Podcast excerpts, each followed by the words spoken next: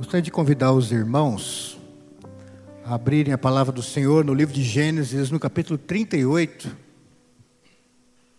Nós vamos conversar um pouquinho nesse tema, nossos erros e suas consequências. Nossos erros e suas consequências. Gênesis, capítulo 38. É o capítulo inteiro que a gente vai conversar hoje. Então, eu queria que você prestasse atenção. É, nós não teremos nenhum ponto nesse sermão. Você vai ficar quantos pontos tem esse sermão? Não vai ter nenhum. Vai ser uma conversa. A gente vai conversar a respeito desse capítulo. E eu vou querer mostrar para vocês como que um homem de Deus, como Judá, é, da descendência dele que viria Jesus, cometeu tantos erros. E eu achei interessante que esse capítulo, se você já deu uma olhadinha aí, porque o pastor falou que é o capítulo inteiro, você já olhou e falou assim: meu Deus, 30 versículos. Em 30 versículos ele cometeu 10 erros. Então você não precisa ser tão bom em matemática para fazer uma conta. 30 versículos, 10 erros, dá uma média de cada 3 versículos uma pisada na bola.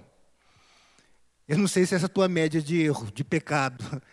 Mas aquele homem de Deus, ele nesse capítulo ele bateu forte. Né? Ele errou mesmo, porque homens e mulheres de Deus erram. Só teve um homem, um ser humano só que na face da terra que não errou nenhuma vez, que é Jesus. Todos os outros erraram. E é por isso que eu queria conversar com você, mas eu queria te convidar a fazer mais uma oração. Feche os seus olhos. Queria que você agora falasse com Deus. Do seu jeito. A gente já orou várias vezes mas você sabe o que você está sentindo. De repente você está indiferente à voz de Deus. De repente você está agitado, preocupado com muitas coisas. De repente você nem crê que Deus está aqui, ou você sabe que Ele está aqui, mas você acha que não vai ouvir a voz dele hoje. Peça para Ele falar contigo, para Ele ir além da sua expectativa, porque Ele preparou algo para você nessa noite. E eu ouso dizer que Ele preparou para você não aquilo que eu preparei, mas aquilo que Ele tem para você, especialmente através dessa palavra.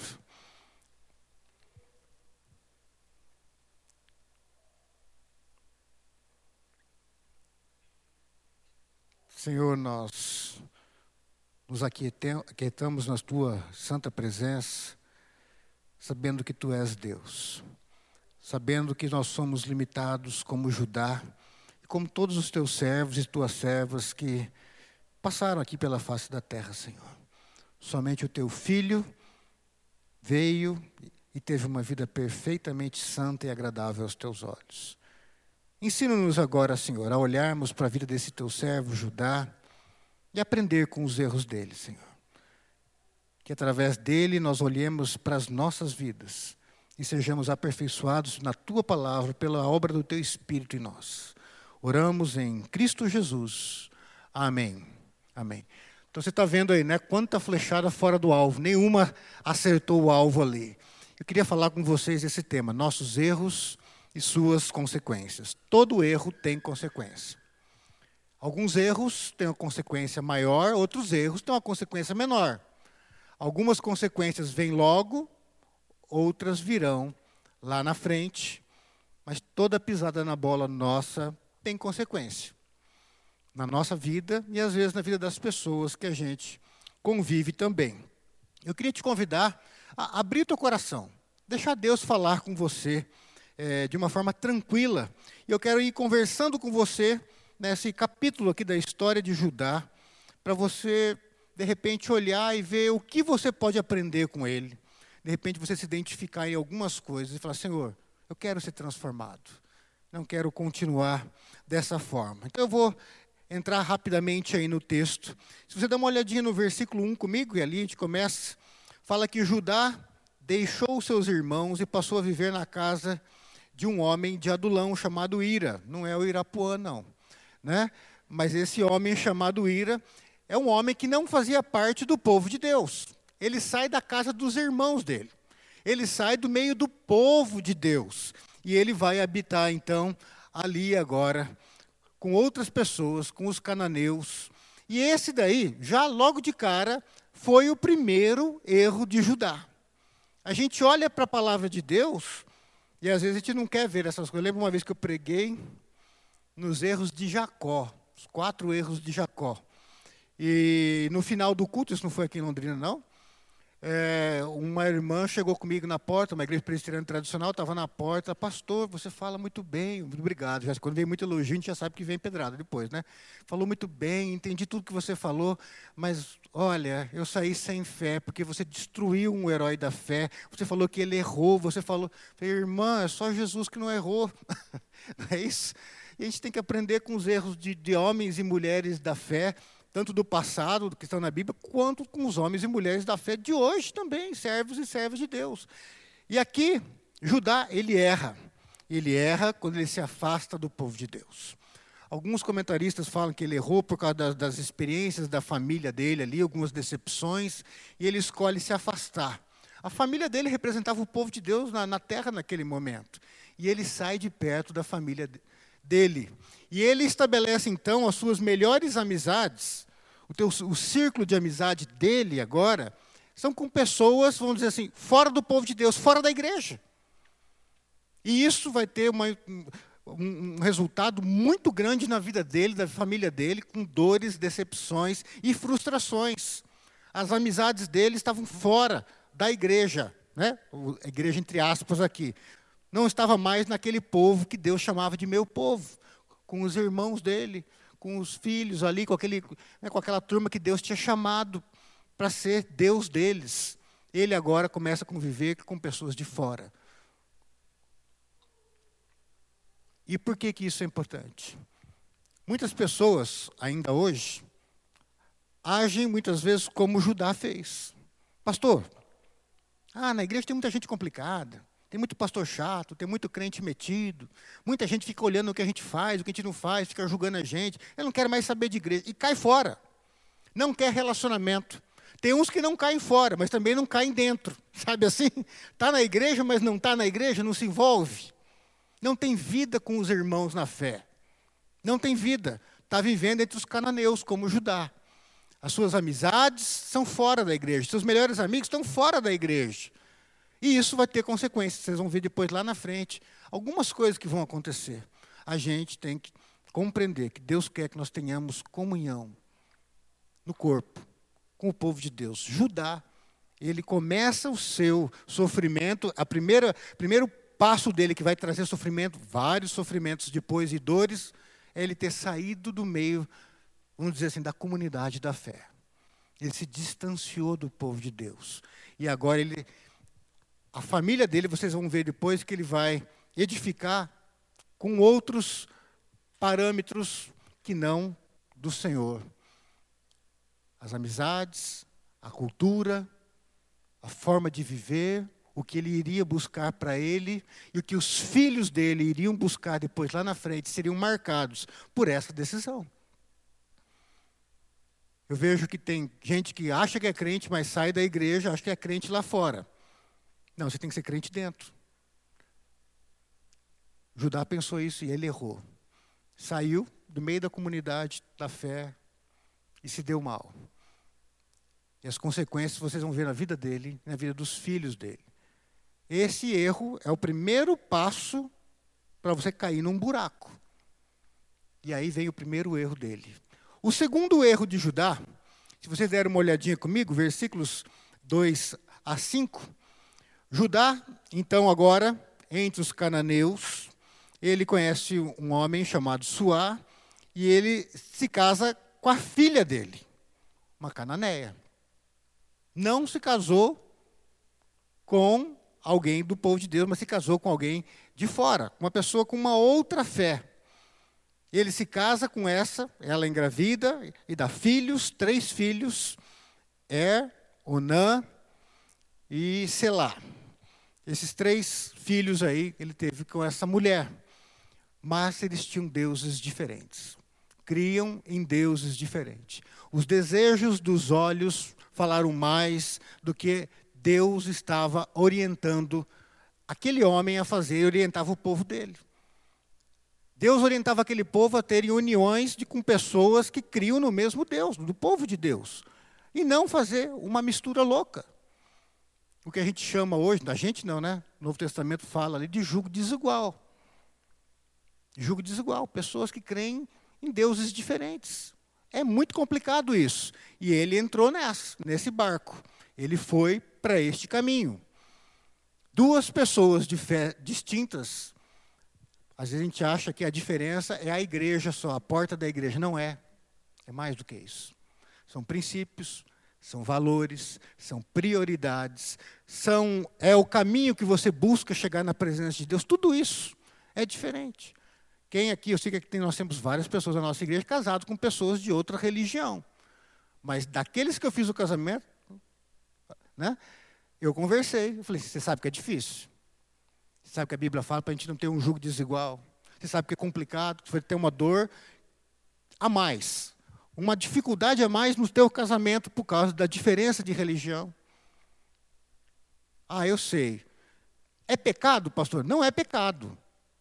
Aí você está entrando numa situação que você sabe que é de julgo desigual. Que podem acontecer coisas que você não vai se agradar. E você vai ter lutas que você não teria numa outra situação. Judá, ele entrou nessa. Primeiro, ele sai do meio da comunidade da fé. Depois ele encontra uma esposa fora da comunidade da fé, com uma outra fé, com um outro Deus, com, que adorava um outro Deus de uma outra forma.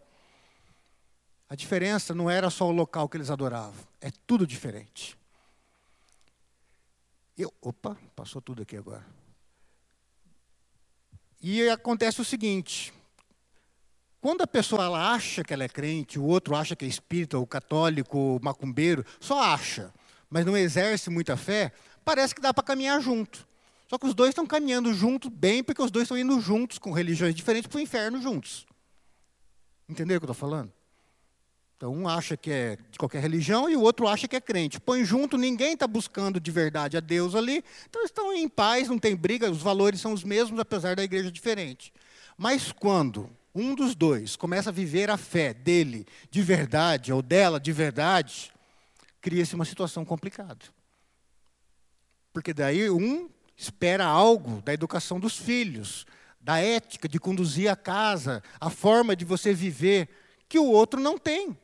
E imagina se os dois quiserem levar a fé deles à risca, como a religião deles ou dela prega.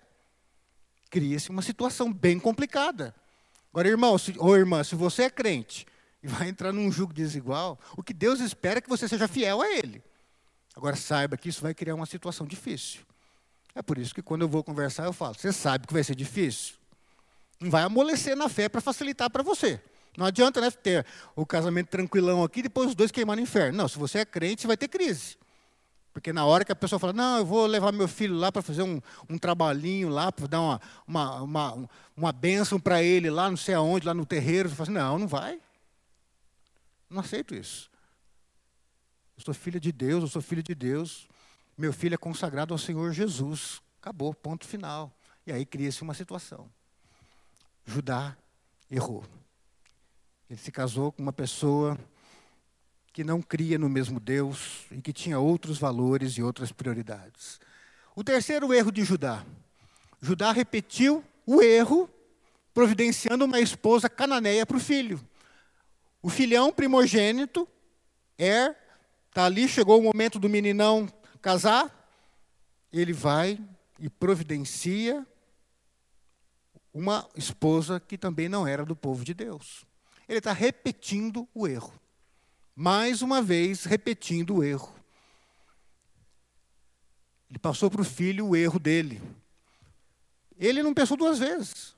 Prontamente, ele foi lá, achou uma bonitinha ali, entre as cananeias e falou assim: essa daqui, Tamar, vai ser a esposa de Er.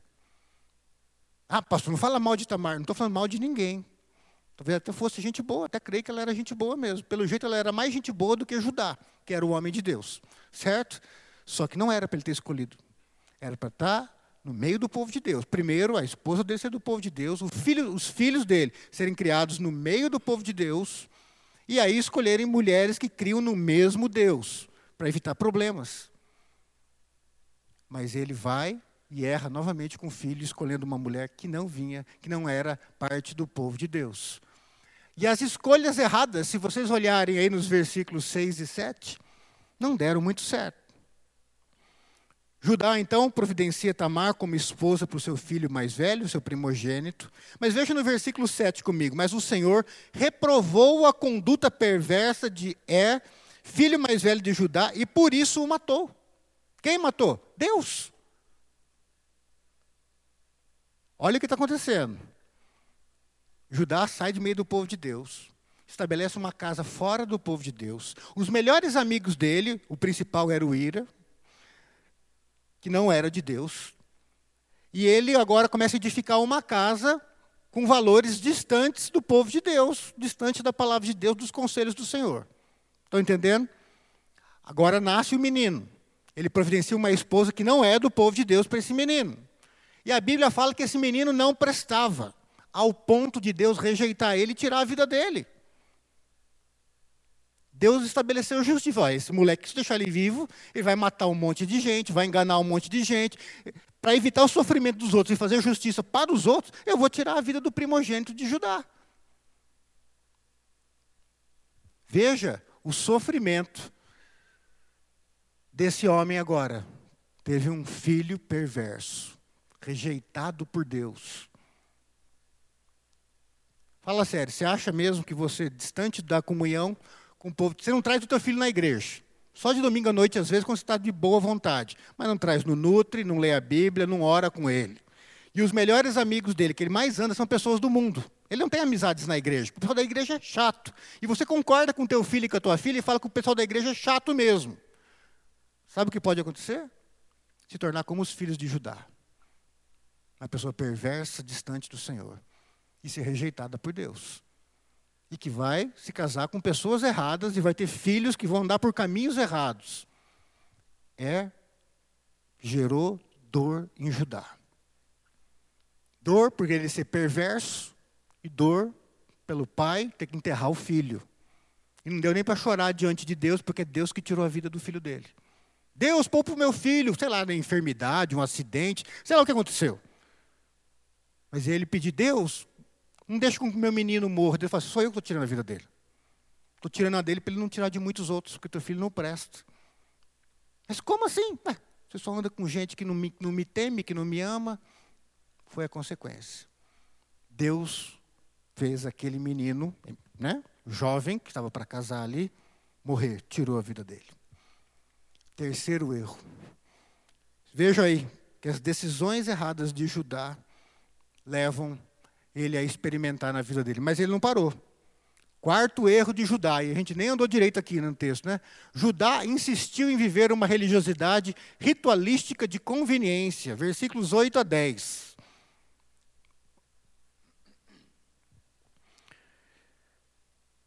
Quando o menino morre, o filho dele morre, ele chega para o segundo da fila. Né? O primogênito morreu, ele pegou o segundo agora, que é Onã.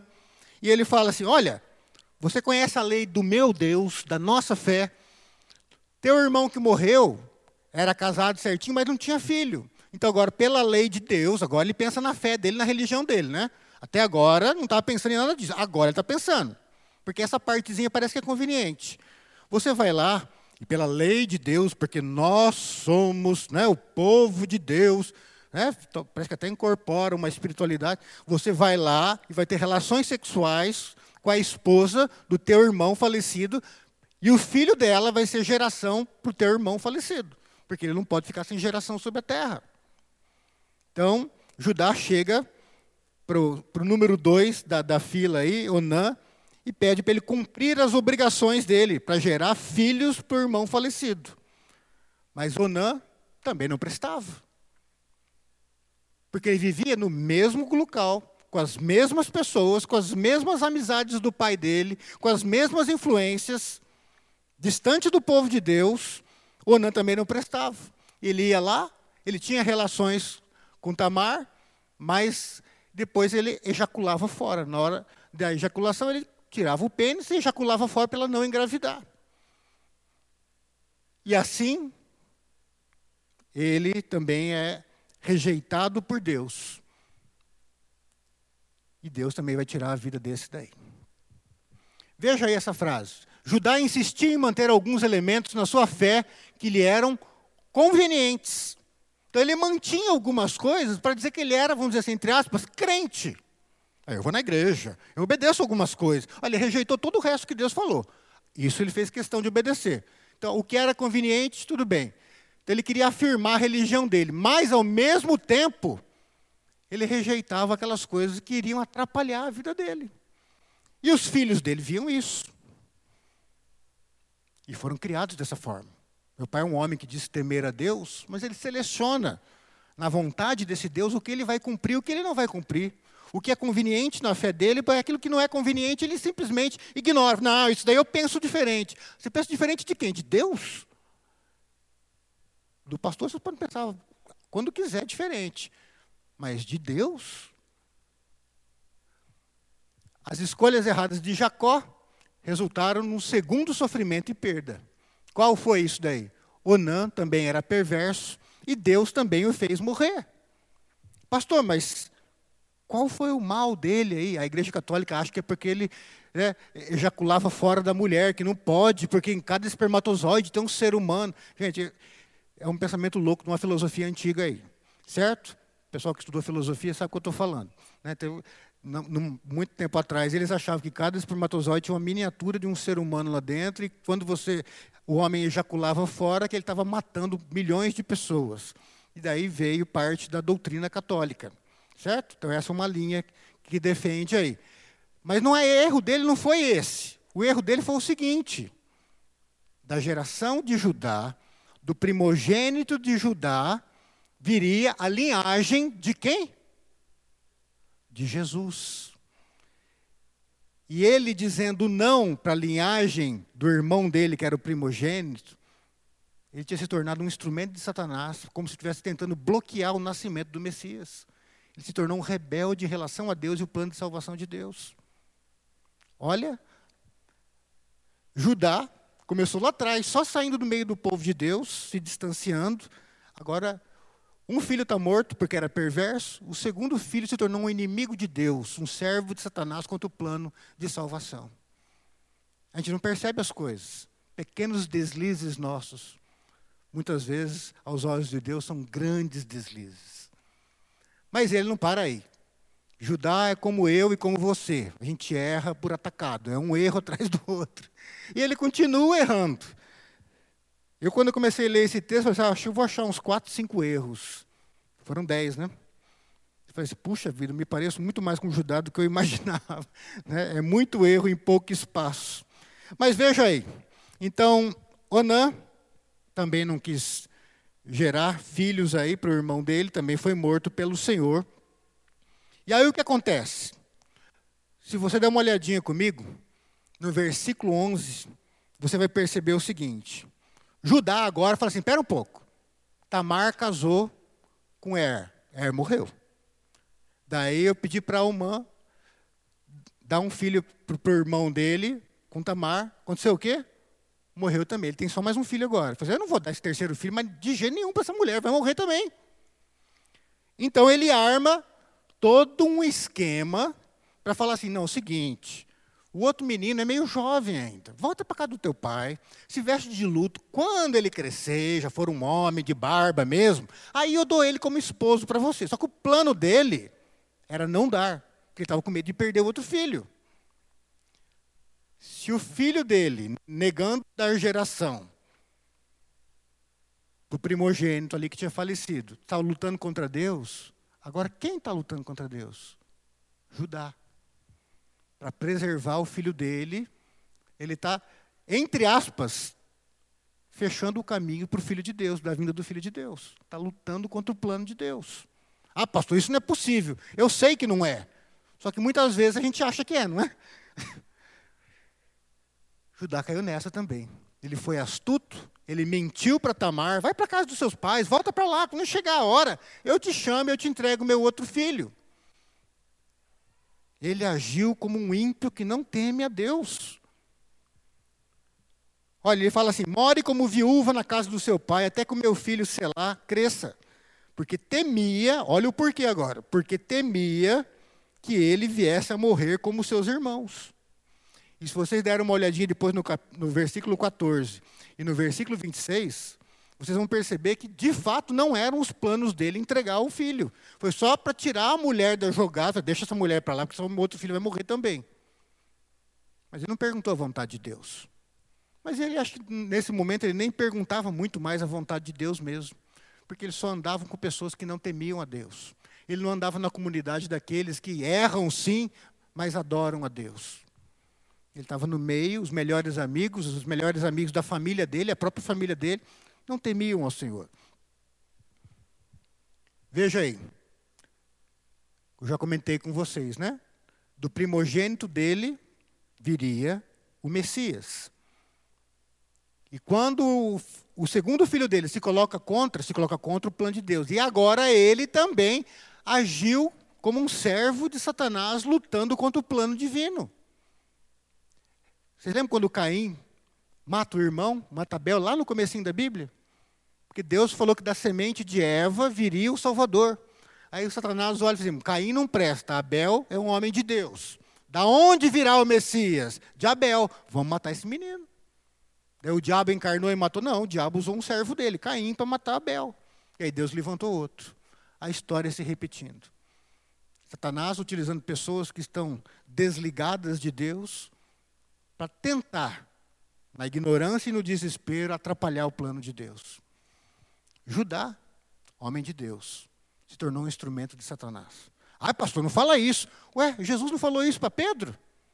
Primeiro, quando Pedro confessa que Jesus é Cristo, fala: Isso daí quem te mostrou foi o Espírito Santo. Você é um homem que Deus mostrou coisas que ninguém consegue ver. Mas passou pouquinhos minutos. Pedro fala: Não, não vou deixar você morrer, não. Jesus olha para ele assim: Sai, capeta, sai dele.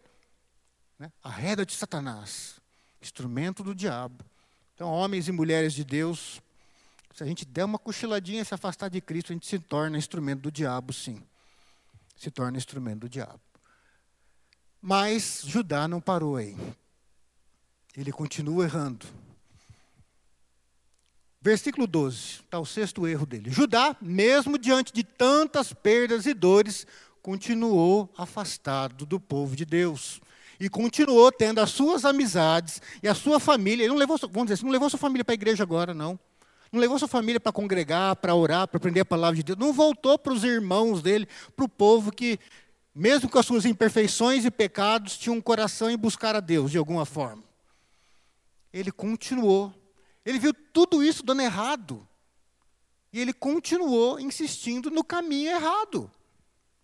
Não foi buscar o povo de Deus, não foi buscar a instrução de Deus, e achando que ainda estava abafando. Aqui no meio dos cananeus, eu sou uma benção, porque eu sou o crente no meio deles. Crente, olha a forma que ele estava vivendo. Olha a família que ele estava edificando. Olha os erros dele e da família dele. A comunhão com os irmãos na fé não é perfeita. Aguentar crente às vezes não é fácil.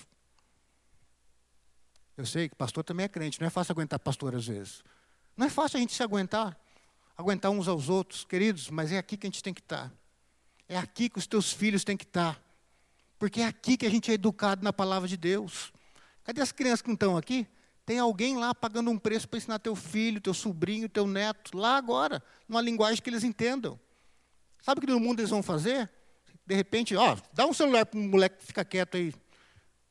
Vão mostrar página de pornografia, vão ensinar coisas erradas. Você precisa da comunidade da fé. Os teus filhos precisam estar aqui. Ah, deixa o menino dormindo. Ah, uma vez ou outra, tudo bem, mas traz para cá. Porque senão vai crescer como Er, como Onã, Vai seguir os caminhos de Judá quando se desviou de Deus aqui e foi viver no meio dos ímpios. Queridos, nós precisamos da comunidade da fé. De repente, algumas coisas estão dando errado na sua vida porque está distante do povo de Deus. Pastor, mas eu venho todo domingo. Vir é uma coisa. Fazer parte da comunidade, andar junto, viver em comunhão, é mais do que isso. Sétimo erro de Judá. Judá pecou naturalmente, sem pensar na vontade divina, como se não fizesse parte do povo de Deus. E aqui agora a coisa começa a engrossar mais ainda. O pecado vai cada vez se tornando mais graúdo, mais evidente aos nossos olhos. O que, que acontece aqui? Veja aí, versículos 13 a 16a. Vou fazer essa leitura para vocês. Quando foi dito a Tamar, seu sogro está a caminho de Tímina para tosquear suas ovelhas.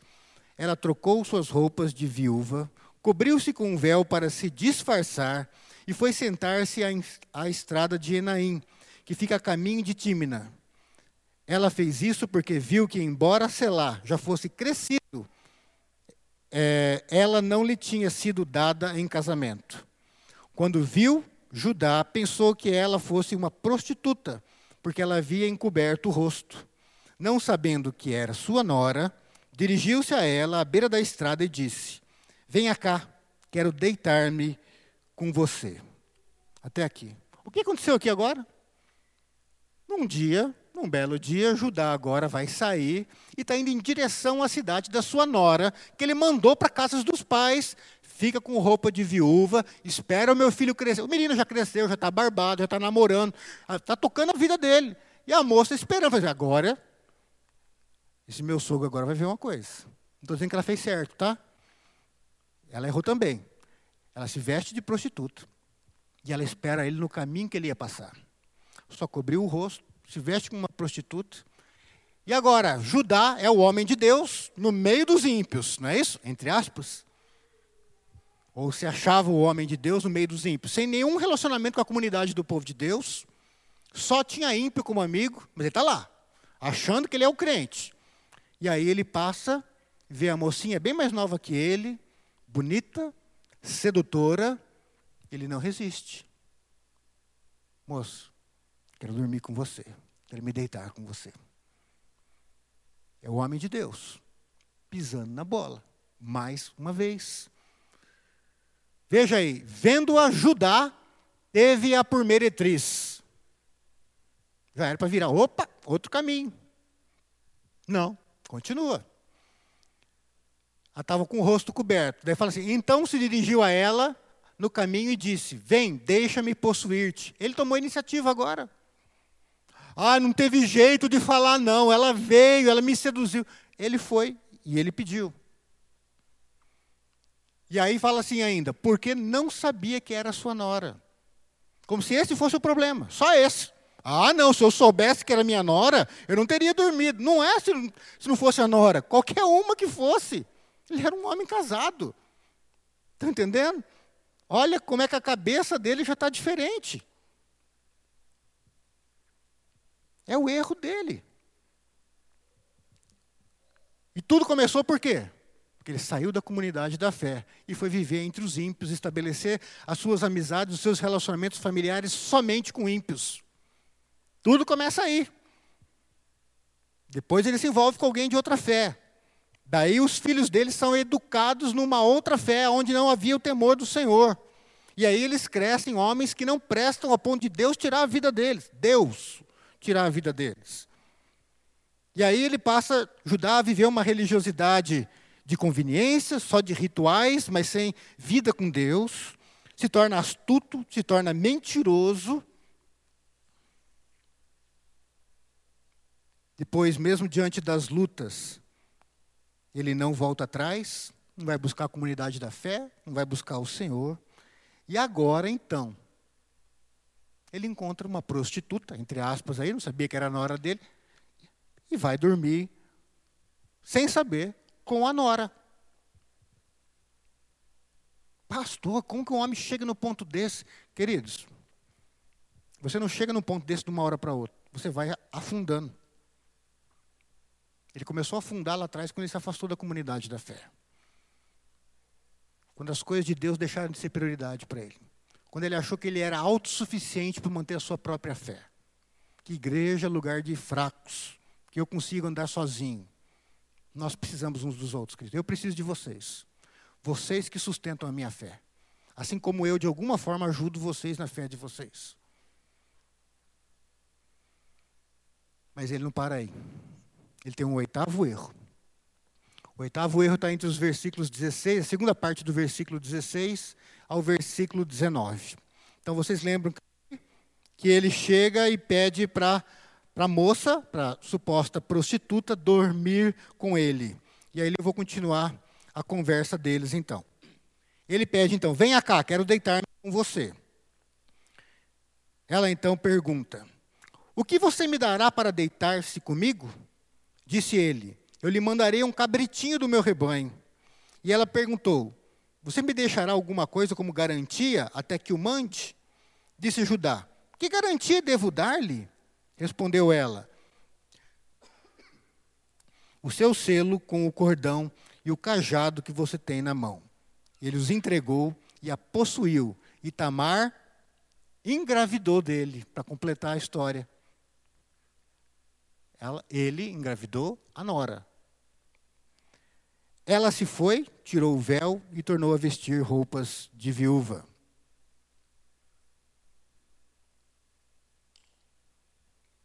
Veja que para ele ter aquela união com aquela mulher, e ela armou todo um esquema, ela foi astuta, mas ele também era astuto. E ela pegou os itens que identificavam Judá como pessoa de qual família, e não dava para confundir. Mas ele não se preocupou com o nome dele, não se preocupou com a família, com a esposa, não se preocupou com nada. O importante era aquele momento. Não importava as consequências. Era o que ele queria, era o desejo dele, aquilo tinha que acontecer. É isso que você quer? A minha porcariada que simboliza a minha vida e a minha família? Tó, segura aí, até que eu mande o cabritinho para você.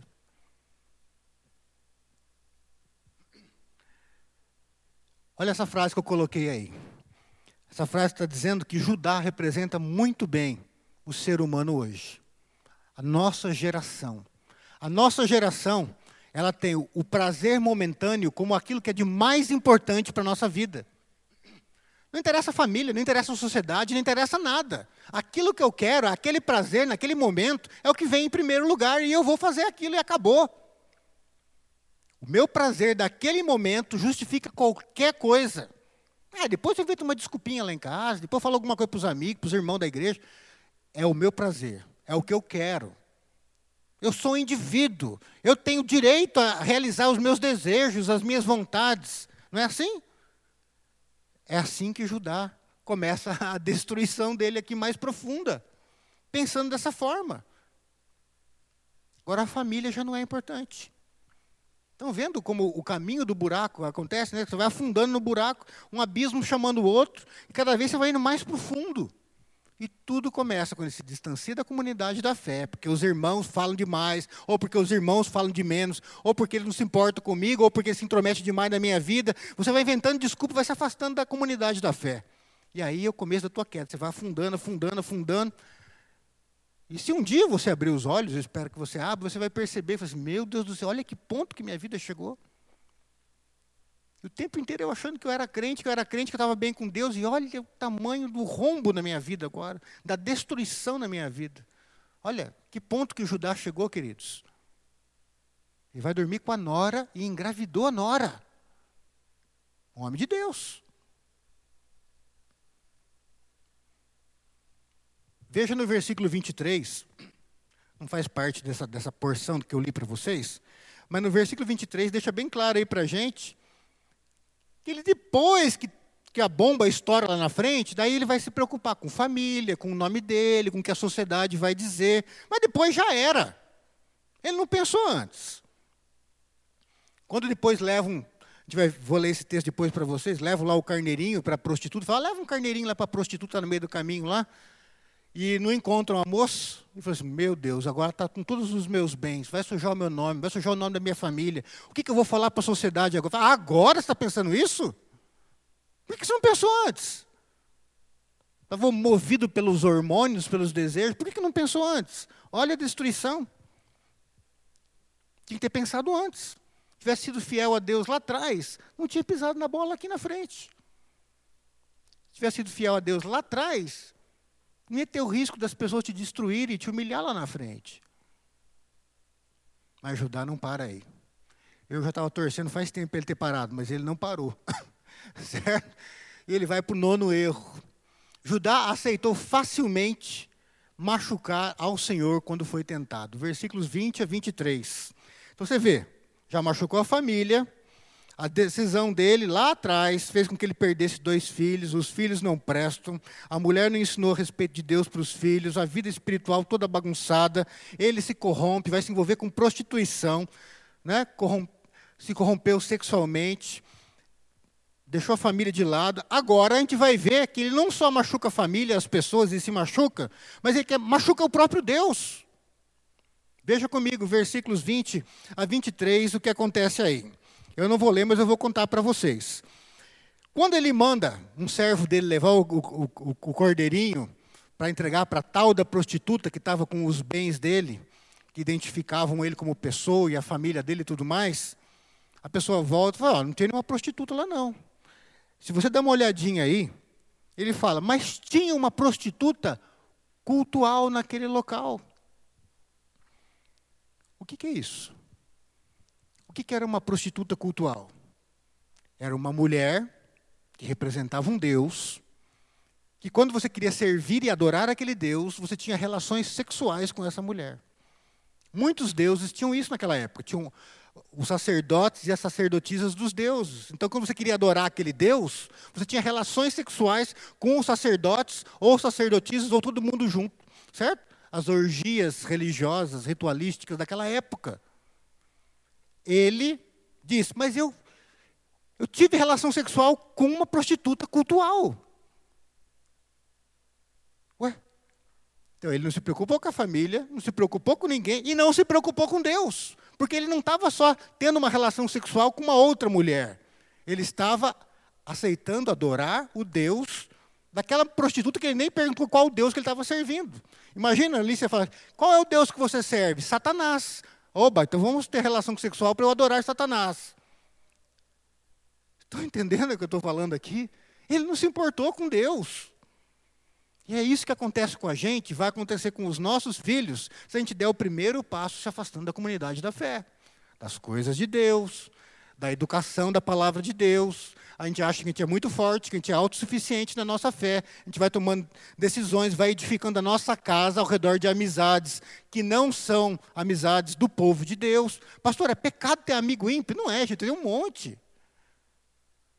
Mas minhas amizades melhores, que eu mais ando, que eu estou mais frequente, são vocês aqui da oitava. É o povo de Deus. Sabe por quê? Porque eu quero estar no meio de vocês, eu preciso de vocês. A minha família precisa de vocês. Eu não tenho tudo para dar para a minha família de espiritualidade. Tem coisas que, né, a família Janza hoje me abençoou tocando aí, mais o Gerson de contrapeso ali, né, Gerson? Né? Então, assim, são coisas que eu não podia agora subir aqui e me abençoar, eu tocando para né, Deus, eu mesmo, tal, depois prega, fazer tudo, não dá. O Alexandre está me abençoando ali agora na mesa, para eu pregar aqui e cuidar do som. Outros estão cuidando das crianças ali, que Deus vai cobrar da minha mão depois como pastor, mas eu não consigo estar lá e aqui ao mesmo tempo. Nós precisamos uns dos outros. Judá errou. Começou se afastando começou se envolvendo com amizades erradas, estabelecendo a vida dele no meio de, um, de, pessoas erradas, com conversas erradas, com princípios errados, e ainda queria que tudo desse certo. Deu tudo errado. Tudo errado. Tudo errado, porque ele se afastou. E agora, como se não bastasse de machucar pessoas por causa das suas escolhas erradas, agora ele machuca o coração de Deus. Ah, pastor, como machucar Deus? A Bíblia fala que quando a gente peca, a gente entristece o espírito, que a gente apaga, deixa ele apagado da gente, abatido, entristecido dentro da gente. Quando a gente peca, não entristeçais o espírito de Deus. Imagina, ele deu um tapa na cara de Deus, falou assim, eu vou dormir com uma prostituta cultual, eu vou, não vou nem perguntar qual Deus quer, o que eu quero eu vou fazer e acabou. Deus já não era tão importante para ele mais. E olha essa frase: quando não nos angustiamos mais com o pecado que agride ao Senhor, é porque já estamos bem longe dele em nossa falsa fé.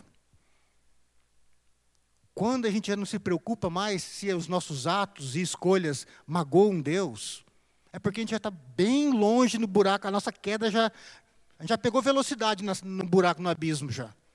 Sabe quando você faz a coisa errada e isso não te incomoda mais? Você está insensível ao teu pecado? Não te interessa mais se, se o teu desvio de dinheiro lá, se, ah, todo mundo faz isso, isso não te incomoda.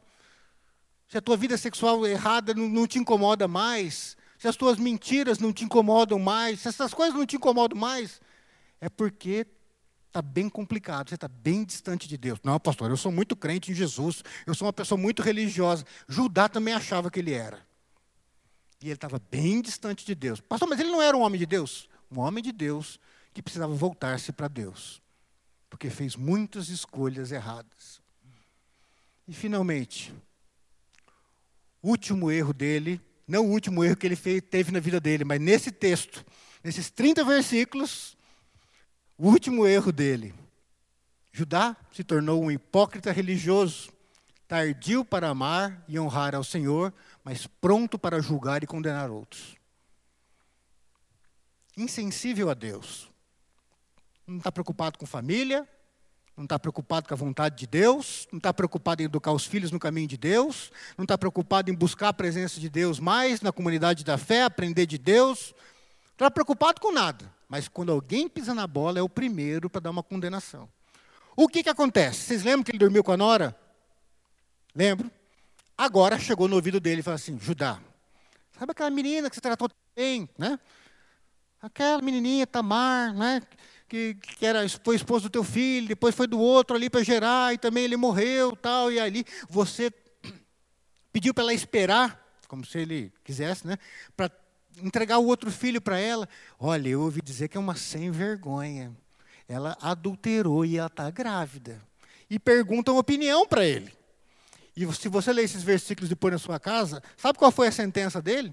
Chama essa menina para fora, vamos queimar ela viva aqui agora. Mas está queimada, porque é uma sem vergonha. O homem de Deus que está falando, tá? É o homem de Deus que está falando. E aí ele chama a moça. Escuta, ó, o teu, o teu sogro falou que você não presta, que você traiu o filho dele, dele adulterou, que você está grávida, agora nós vamos te levar lá para fora e nós vamos te matar queimada, porque é isso que você merece, só sem vergonha. Né? Imagina as coisas que não falaram para essa moça. Fala só o seguinte lá para ajudar, então. Já, daqui a pouquinho eu vou lá para fora, mas fala para ele o seguinte: Deixa se ele reconhece essa, esses itens aqui, porque isso é do homem que me engravidou. E era de quem? Dele. O homem que me engravidou é o dono desse cajado, desse anel e etc. E aí levam para ele. Judá, a moça até falou que aceita ser morta queimada sim. Só que ela queria mostrar para você que o homem que engravidou ela é o dono desses, desses pertences aqui. E aí ele cai em si. Graças a Deus acordou. ele acorda, se quebranta ali, pelo menos, e ele fala: É, ela é mais justa do que eu. Eu tinha prometido meu filho para ela, mas foi papinho furado meu. Eu menti. Fui um sem vergonha. Ele não diz isso daí, mas eu estou parafraseando aqui, né? Ele reconhece que quem merecia ser morto, queimado na praça pública ali, vamos dizer assim, era ele. Não que Tamar não tenha errado, mentindo e feito toda aquela trama. Mas o erro dele foi muito maior. Ah, pastor, não tem pecadinho e pecadão, queridos. Eu não estou falando de pecadinho e pecadão. Estou falando da grandeza do pecado de Judá. A quem mais é dado, mais será cobrado. Ele é o servo de Deus. Ele é o homem que, a pessoa que supostamente conhecia Deus, que deveria estar buscando Deus, educando a família nos caminhos do Senhor. Um homem justo, um homem santo, que, que quando erra pede perdão, começa de novo. Quem era aquela moça? Uma cananeia. Era para ele, a família dele, ter influenciado e levado, de repente, ela a servir a Deus, então. Mas não. Fez tudo errado.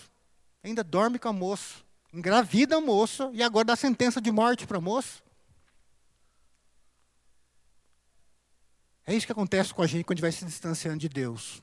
A gente insiste em manter a fé, a religião, não a fé verdadeira, a religião. Daí a gente não cumpre nada da vontade de Deus. Você não vai mais na igreja, você não ora, você acha essas coisas são muito chatas. Vigília de oração, gente do céu, é um troço insuportável. Né? Quando a gente está igual o Judá assim. Louvor, louvor da igreja é chato. Só música do mundo que é legal. Cantar para Deus é chato. É tudo chato. Quando a gente está igual o Judá. A gente acha que a gente é crente, a gente acha que está em Deus, mas a gente está desviado. A gente está desviado. E a gente continua achando que a gente é crente. A gente mantém algumas coisinhas da fé. A gente pinta na igreja de vez em quando. A gente fala assim, oh, glória a Deus. Tem umas expressões de, de, de evangélicas assim. Mas a gente só cumpre aquilo que não vai atrapalhar a gente continuar na nossa vidinha de pecado, fazendo as coisas que a gente quer fazer do jeito da gente. A gente enfatiza a palavra de Deus, aquelas coisas que não atrapalham nossa forma de viver, mas aquelas coisas que são contrárias ao que a gente vive, a gente finge que não está na Bíblia e a gente vive uma religiosidade superficial, descomprometida. Mas quando alguém erra, parece que salta um monte de versículo, não é assim? Vem até versículo de tipo assim, livro de Abacuque. Você começa a falar até.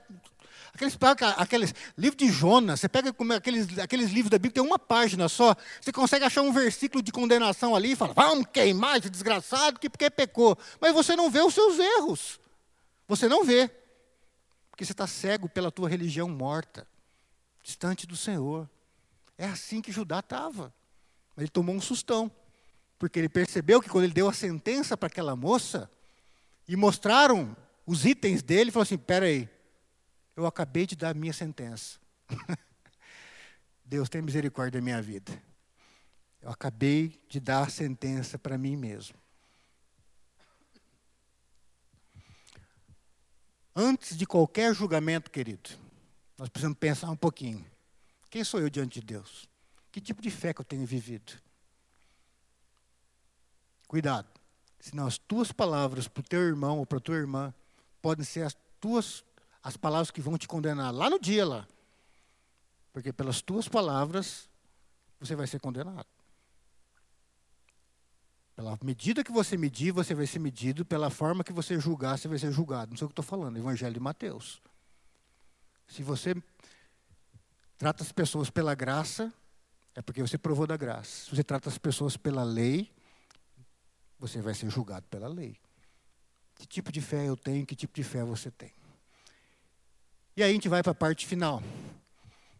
A parte final do texto fala a respeito da graça desse Deus, que apesar de Judá ter errado um monte, Tamar ter errado também, existia algo maior do que o erro deles.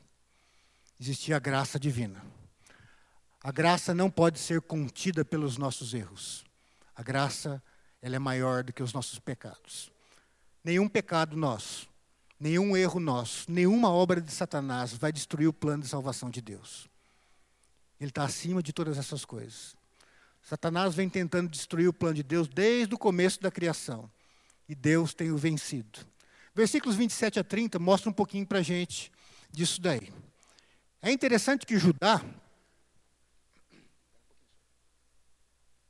ele reconhece o erro dele, mas ele deixa Tamar viver a vida dela sozinha. Ele não dá atenção para Tamar, nem para os filhos de Tamar.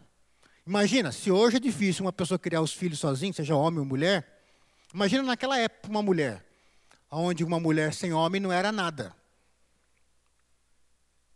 Uma mulher agora sem marido, com duas crianças que nasceram gêmeos, ainda, pra, pra, como se não bastasse, né? Engravidou do sogro, aí vem gêmeos ainda.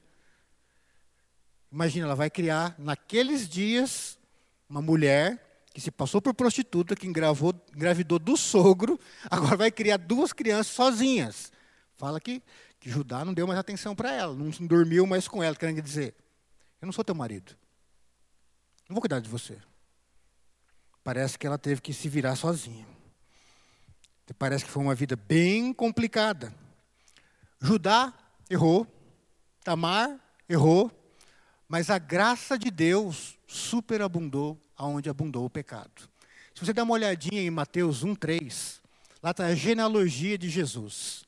E lá fala: Judá teve filho com Tamar, que gerou Pérez, que Pérez gerou fulano, fulano, fulano, e veio Jesus. Jesus veio da geração do filho de Tamar. Judá gerou descendência para o primogênito dele.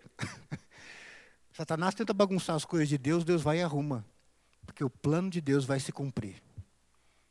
Deus levanta homens e mulheres na Bíblia que pisam na bola. Mas Deus não pisa na bola. Deus vai cumprir os propósitos dele. Ah, então eu posso errar à vontade. Você pode, mas não deve. Porque você errando, você vai sofrer um monte. Os planos de Deus vão dar tudo certo. Não estou dizendo que vai dar tudo certo para você. Os planos de Deus vão dar tudo certo. Se você pecar, pecar, pecar, vai dar tudo errado para você. Mas os planos eternos de Deus, de salvação, vão continuar dando certo. E se existe alguma lição nesse sermão, é essa última frase minha aí. Nossos erros trazem sofrimentos a nós e àqueles que convivemos, mas há esperança para ajudar, para Tamar, para mim e para você, pois a graça divina é maior e nunca falha. Quando Satanás de repente fala assim: agora eu destruí todo o plano de Deus, não tem nada de de vir Jesus mais para o mundo e salvar ninguém. Deus mostra que Ele é Deus. A minha vontade vai se cumprir. A minha salvação vai alcançar os povos. E eu vou cumprir os meus propósitos na face da terra. Os meus propósitos continuam. Queridos, Deus tem o melhor para você. Deus tem o melhor para mim. Deus tem o melhor para o mundo. Deus tem um plano maravilhoso para você e para mim. Só que eu te pergunto, você quer participar desse plano de Deus, de salvação, de redenção, de vida eterna em Cristo Jesus? Não dê esses passos que Judá deu. Não se afaste da comunidade. Não estabeleça as amizades principais, exclusivas da sua vida, pessoas que não temem ao Senhor. Se envolva com o corpo de Cristo, cresça junto e traga crescimento para o corpo de Cristo. Rejeite as coisas que não agradam ao Senhor. Tenha um compromisso de, de, de, buscar a face de Deus em comunidade, perdoar os irmãos quando te ofendem, pedir perdão quando você ofende algum irmão. Vamos caminhar juntos, porque Deus tem algo maravilhoso para a gente. O plano de Deus vai se cumprir. Vai ter sim um céu, uma eternidade, pessoas vivendo com Jesus. Você está com Jesus? Você... Ah, eu sei que eu sou crente, pastor. Sério, aqui todo mundo, teoricamente, é crente, inclusive eu.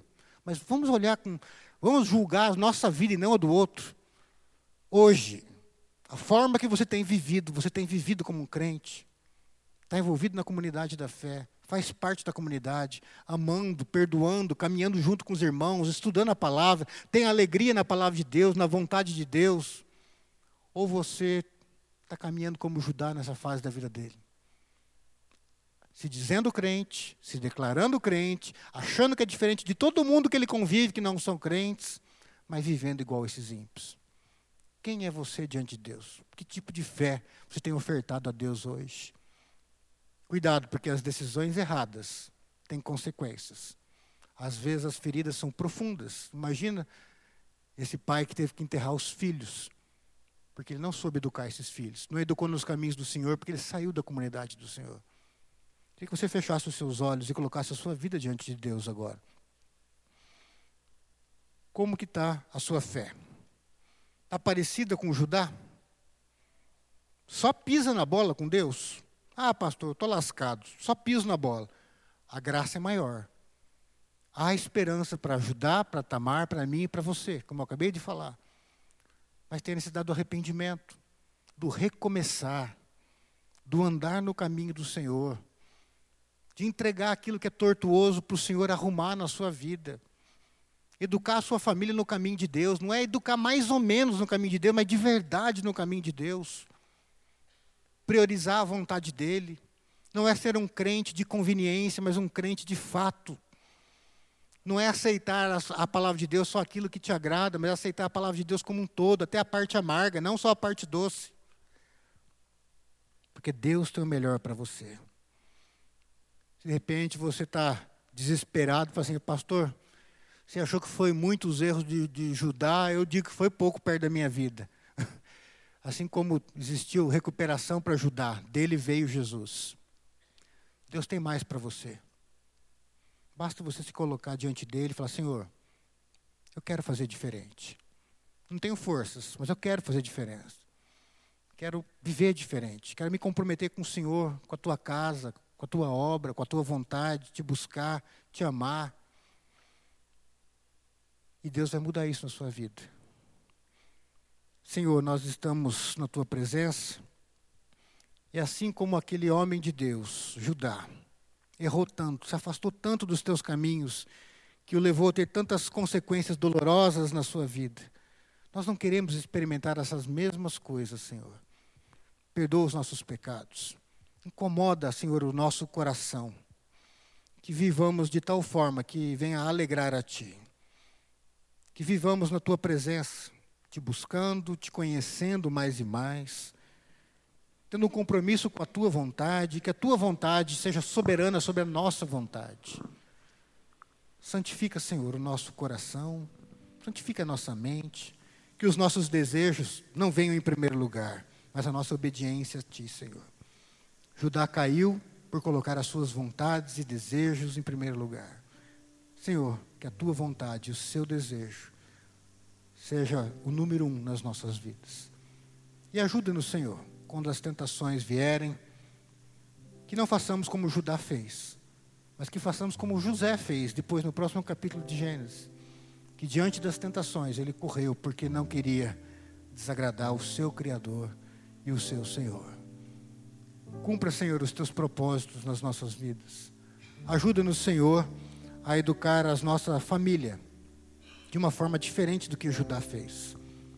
Que ensinemos nossos filhos, netos, sobrinhos nos caminhos do Senhor. Não somente daquela forma técnica e religiosa, mas que os nossos pequeninos vejam em nós, homens e mulheres que te amam, que te buscam não como uma obrigação, mas como um ato de amor, como um coração grato que se quebranta na tua presença. Faz isso, Senhor. E que o mundo reconheça que aqui nessa pequena igreja, com essas poucas pessoas, estamos aqui, Senhor, porque te amamos porque temos sido tocados, transformados, santificados por Ti. Porque o Senhor tem provido no, o pão sobre a nossa mesa, tem nos dado as vestes, o agasalho para o inverno, tem nos consolado e tem nos dado uma família, Senhor, chamada Oitava Igreja, que é um pedacinho da Tua família sobre a face da terra. Faz a Tua obra nos nossos corações, nós oramos gratos em Cristo Jesus. Amém. Vamos colocar em pé, receber a benção. Somos poucos, mas dá para te dar as mãos aí, fechar. Chega mais pertinho aí, pessoal da, dos cantos, o pessoal do meio. Essa união de família. Vamos lá. Dá uma apertadinha. Isso, chega mais pertinho que dá. Todo mundo vai estar tá de mão dada com alguém aí. Tá certo. Vamos mais uma breve oração. Senhor, obrigado pelo teu povo. Obrigado pela oitava igreja, que é parte desse povo maravilhoso. Abençoa-nos, Senhor. Que essa seja uma semana na tua presença, abençoada pelo Senhor. Que a tua proteção esteja conosco, com a nossa família, com os nossos filhos. Continua, Senhor, trabalhando nos nossos corações. Que essa seja uma semana especial, onde esse teu povo vai te alegrar palavras, com atitudes, com compromisso com o Senhor. Abençoa-nos, Senhor, e que a tua presença se evidencie nas nossas vidas e que outras vidas sejam impactadas através das nossas. E que a graça do Senhor Jesus Cristo, o amor de Deus o Pai, o consolo e a comunhão do Santo Espírito sejam dadas a nós todo o povo de Deus, hoje e sempre. Amém.